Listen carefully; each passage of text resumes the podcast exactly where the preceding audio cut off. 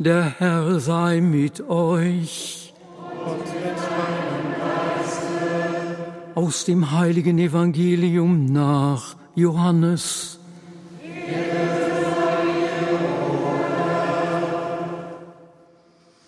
Am Abend erst, des ersten Tages der Woche, als die Jünger aus Furcht vor den Juden bei verschlossenen Türen beisammen waren, kam Jesus, trat in ihre Mitte und sagte zu ihnen, Friede sei mit euch. Nach diesen Worten zeigte er ihnen seine Hände und seine Seite.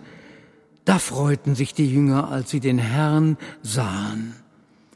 Jesus sagte noch einmal zu ihnen, Friede sei mit euch. Wie mich der Vater gesandt hat, so sende ich euch. Nachdem er das gesagt hatte, hauchte er sie an und sagte zu ihnen, empfangt den Heiligen Geist, denen ihr die Sünden erlasst, denen sind sie erlassen. Denen, die ihr sie behaltet, sind sie behalten. Damals war es so, Thomas, der Didymus Zwilling genannt wurde, einer der zwölf, war nicht bei ihnen, als Jesus kam. Die anderen Jünger sagten zu ihm, wir haben den Herrn gesehen.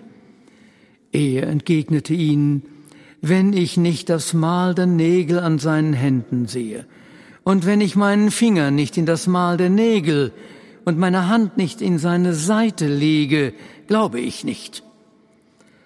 Acht Tage darauf waren seine Jünger wieder drinnen versammelt, und Thomas war dabei.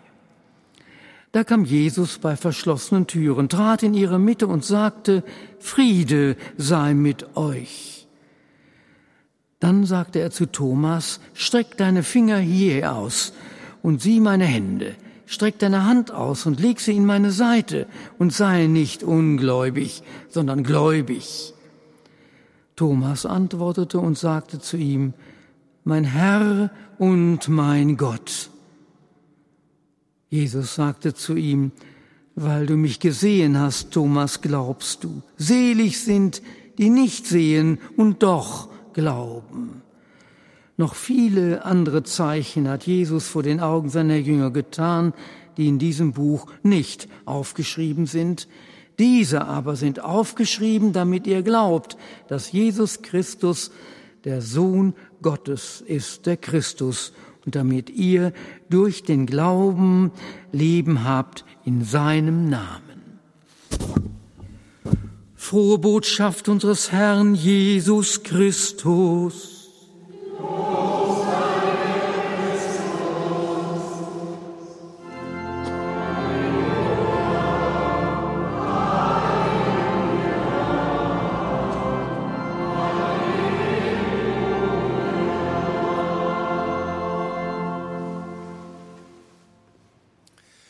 Liebe Schwestern und Brüder, wir werden heute am Weißen Sonntag, dem Oktavtag, acht Tage nach Ostern, noch einmal zusammen alle herausgerufen zum österlichen Glaubensbekenntnis.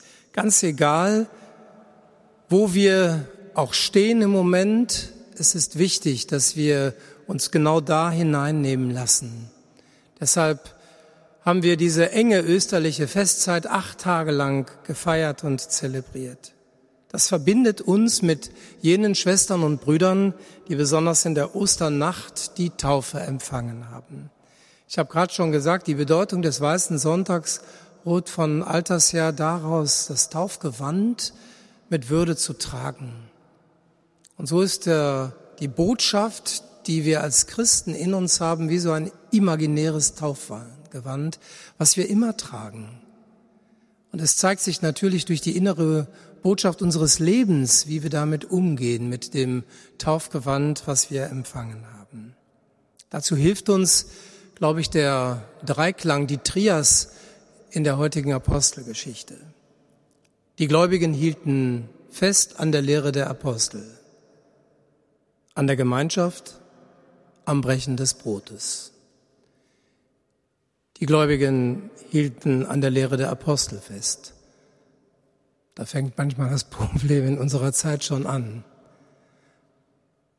Aber wir halten an der Lehre der Apostel fest.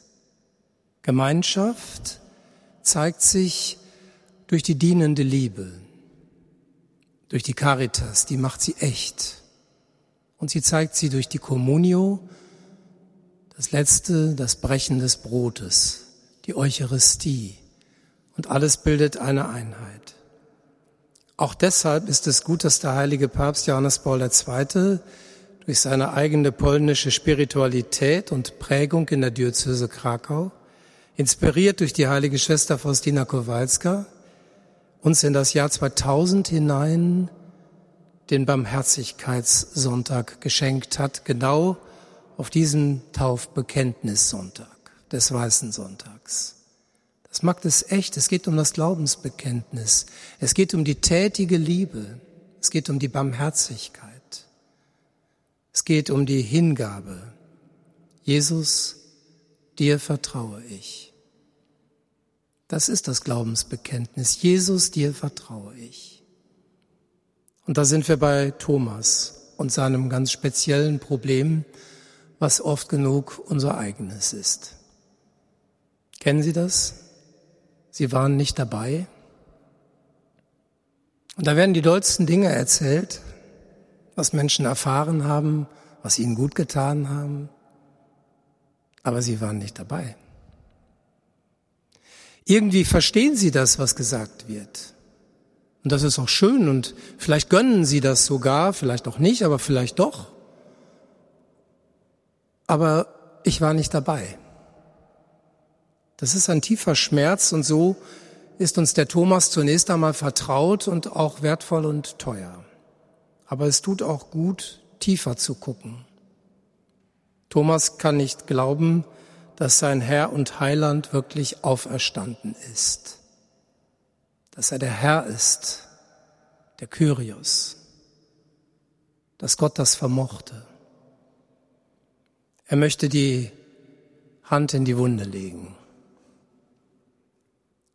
Finger in die Wunde zu legen, dieser deutsche Ausspruch hat auch eine tiefe Wirklichkeit. Den Finger in die Wunde legen, das bedeutet doch vielleicht auf ein Problem aufmerksam machen, auf eine Sorge, auf eine Schwierigkeit, auf eine Not. Ehrlich gemeint kann das durchaus weiterführen, den Finger in die Wunde zu legen.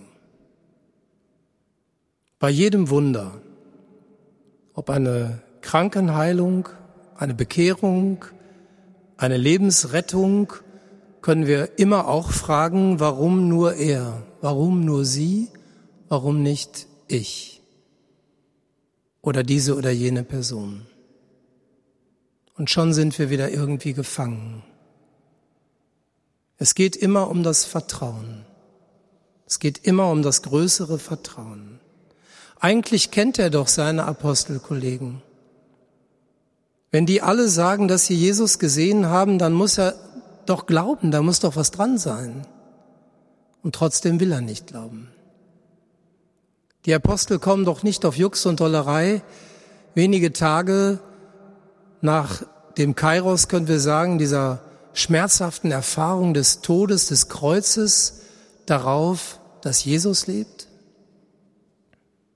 Und doch kann er nicht glauben. Wer nicht glaubt, geht auf Distanz zu den Christen und zu Gott und spielt mit dem eigenen Leben.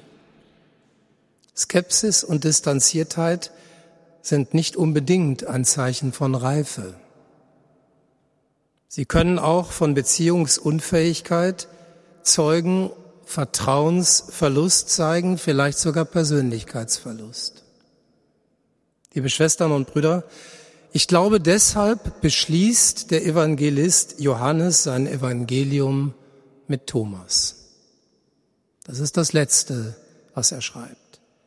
In Thomas spricht Johannes am Schluss seines Evangeliums alle Zuhörer an, die nicht glauben können oder es vielleicht nicht mehr können.